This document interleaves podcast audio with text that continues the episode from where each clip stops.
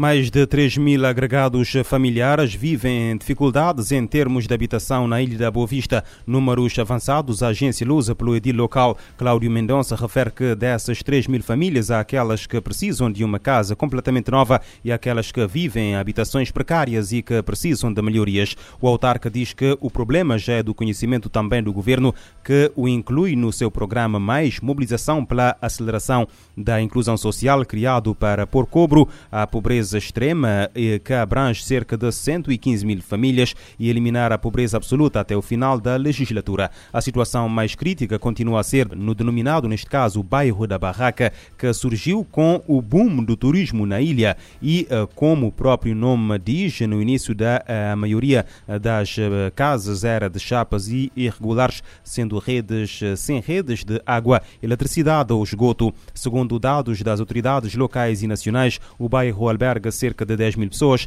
que chegaram nos últimos 20 anos de todas as ilhas e da costa ocidental africana para trabalhar nos hotéis, eh, na construção civil ou no eh, comércio.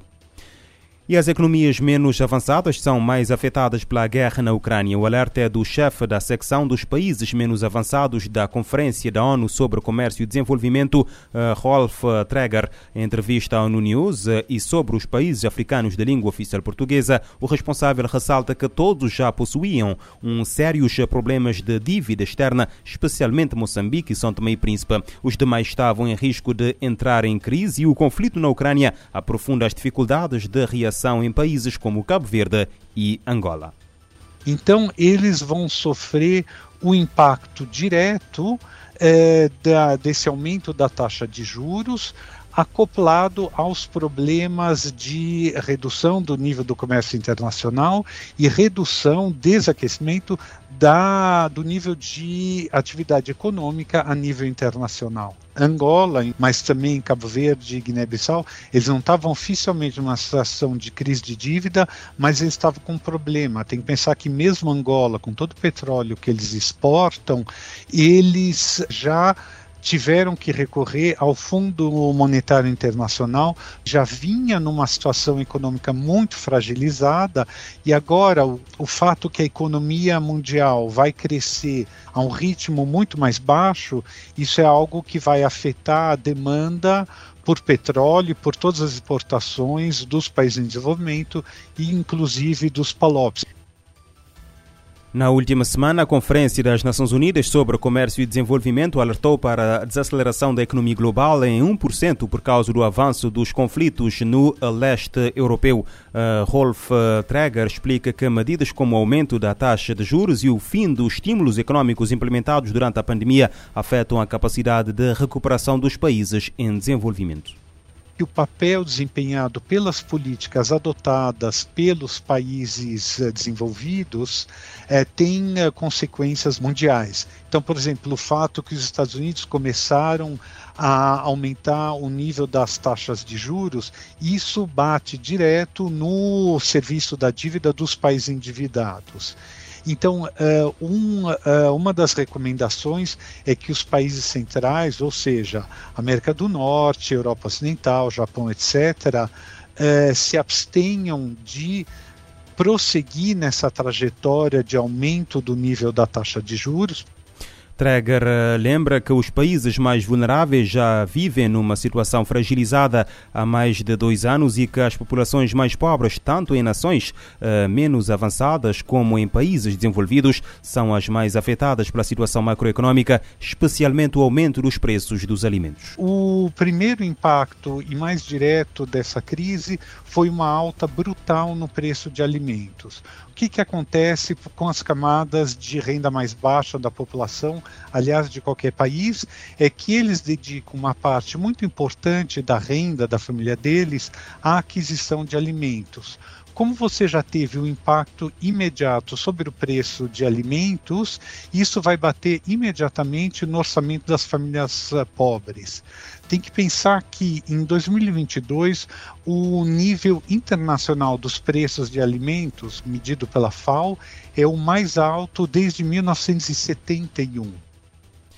O alerta da UNCTAD é eh, para possíveis instabilidades geradas na sequência eh, da subida dos preços e escassez de alimentos. E na guerra na Ucrânia, as tropas russas começaram a recuar e à medida que deixam o território ucraniano, nomeadamente junto à capital de Kiev, vai-se pondo a descoberto um rastro de horror. De acordo com informações divulgadas pelos órgãos de comunicação social internacionais, são centenas de corpos que foram abandonados nas ruas das cidades. A Ucrânia acusou a Rússia de genocídio, alegando ter encontrado os corpos de 410 civis na região de Kiev, atualmente sob controle ucraniano. Na cidade de Busha, a noroeste de Kiev, cerca de 300 pessoas foram enterradas em valas comuns, de acordo com as autoridades ucranianas. Eh, para a Ucrânia, este é um dos maiores massacres na Europa desde a Segunda Guerra Mundial. Para Kiev, trata-se de uma matança premeditada por Moscovo, que por sua vez nega responsabilidade no sucedido.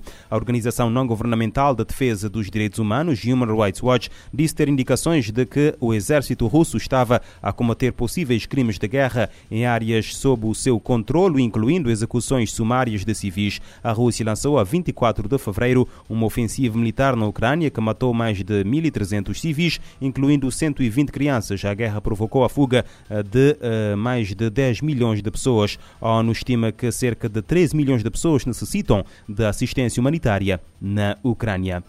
A Unesco vai treinar polícias de todo o mundo para garantir a segurança de jornalistas. A parceria com a Associação Internacional da Polícia visa criar um curso online aberto a forças policiais de todo o mundo. A agência da ONU diz que em 2020 65 países registraram forte aumento de violações da liberdade de imprensa em protestos. Uma cooperação da Organização das Nações Unidas para Educação, Ciência e Cultura, Unesco, com a Associação Internacional de Polícia, vai ajudar a proteger jornalistas e a liberdade de expressão em todo o mundo. A iniciativa inclui um treinamento pela internet sobre defesa da liberdade de imprensa e de expressão e proteção de profissionais da mídia. O curso massivo aberto online pode ser feito por forças policiais de qualquer parte do globo. Segundo a Unesco, um estudo divulgado em 2020 mostrou que, em pelo menos 65 países, havia um aumento acentuado de violações da liberdade de imprensa em protestos de rua. Os relatos incluem assédio, intimidações, ataques, prisões e até assassinatos de jornalistas. Na maioria dos casos, era praticado por policiais e forças de segurança. A agência da ONU acredita que a falta de treinamento sobre como manter a ordem e garantir aos profissionais da imprensa que façam o seu trabalho é o fator chave para os abusos cometidos. Até o momento, a Unesco já treinou 8.500 policiais em 17 países da América Latina, da África e da região árabe, por meio de parcerias. Com a iniciativa da Associação Internacional, esse trabalho deverá chegar a 100 países com 372 mil agentes policiais. A diretora-geral da Unesco, Audrey Azoulay, lembrou que a polícia tem um papel fundamental na proteção dos jornalistas. Juntas, polícia e as forças de segurança são o pilar da segurança de que esses profissionais precisam para fazer o seu trabalho. Ela disse ainda que qualquer violação contra a liberdade de expressão tem de ser investigada e punida com base na lei. A parceria também vai propiciar à Unesco expandir o seu programa global de proteção de profissionais da mídia e a luta contra a impunidade nos crimes contra jornalistas. Quase 90% dos assassinatos de jornalistas no mundo permanecem sem punição. Da ONU News em Nova York, Mônica Gray. Uma cooperação da Organização das Nações Unidas para Educação, Ciência e Cultura com a Associação Internacional da Polícia vai ajudar a proteger jornalistas e a liberdade de expressão em todo o mundo.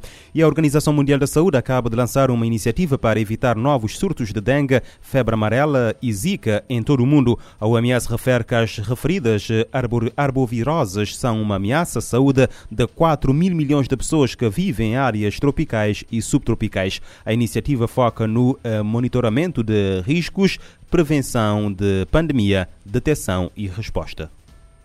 O nome pode parecer estranho, arboviroses, mas estamos falando sobre doenças bastante conhecidas pela população: dengue, febre amarela, chikungunya e zika.